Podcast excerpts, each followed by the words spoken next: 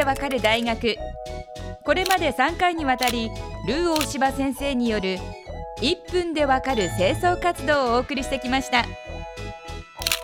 最終日となる今回は制限時間なしにこれまでの講義を総括していただきます。ルー先生よろしくお願いします。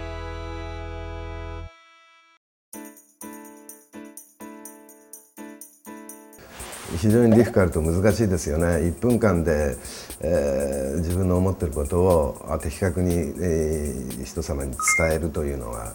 あ大変だなとつくづく感じましたけれども、えー、なんとかやりました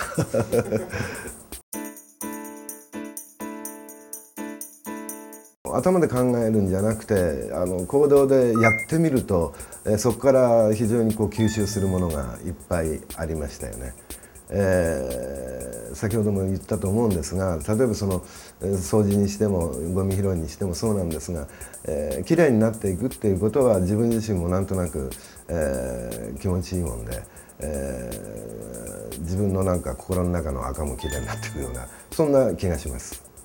ルー先生はヤングの頃ワールドワイドつまり海外での放浪経験もあるようですがそのバイタリティは一体どこから来るのでしょう？なんかやっぱりこう自分で確かめたいっていうあの気持ちがいつもありますよね。えー、経験してみないとわからないことっていろいろあると思うんですけども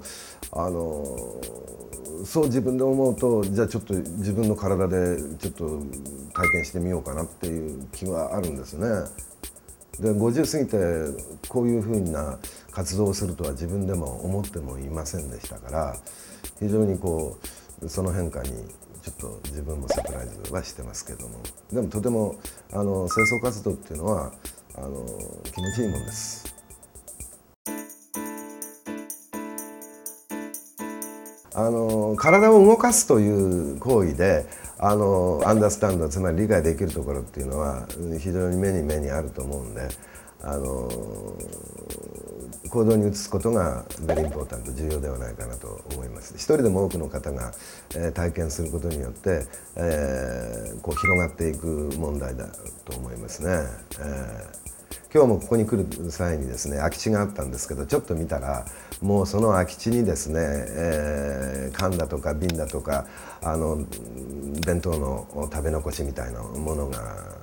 あったんですよね。でそれを見るとあこれゴミ家庭のゴミ袋半分ぐらいにはなるなとでしかも2分ぐらいでこれ全部きれいになるなと、えー、思ったんです。でいまだにそうやってあのちょっとそういう空き地だとかあの自分のものじゃない場所があると捨てるその精神って言いますかね気持ち、うん、これはもう本当に悲しいなとつくづく思いました。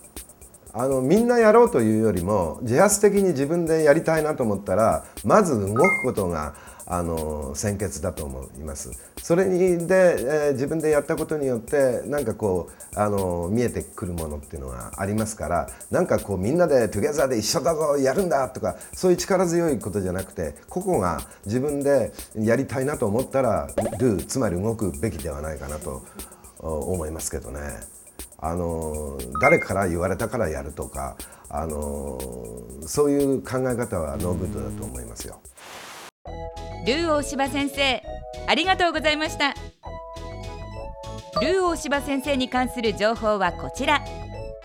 ルー大柴先生はテレビスマイル嗜好品 TV にも登場します。そちらもぜひチェックを。1分でわかる大学ホームページでは過去の講義も見ることができます。アドレスは www.andsmile.tv テレビスマイル1分でわかる大学。本日はこの辺で。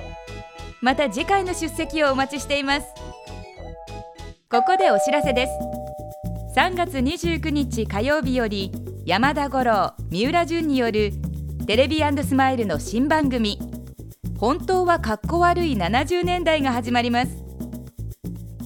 70年代に青春時代真っ只中だった山田五郎三浦淳の2人が70年代リバイバルブームの今だからこそ思い出を交えて70年代の本当の姿を暴きます。3月29日火曜日スタート。本当はかっこ悪い70年代。お楽しみに。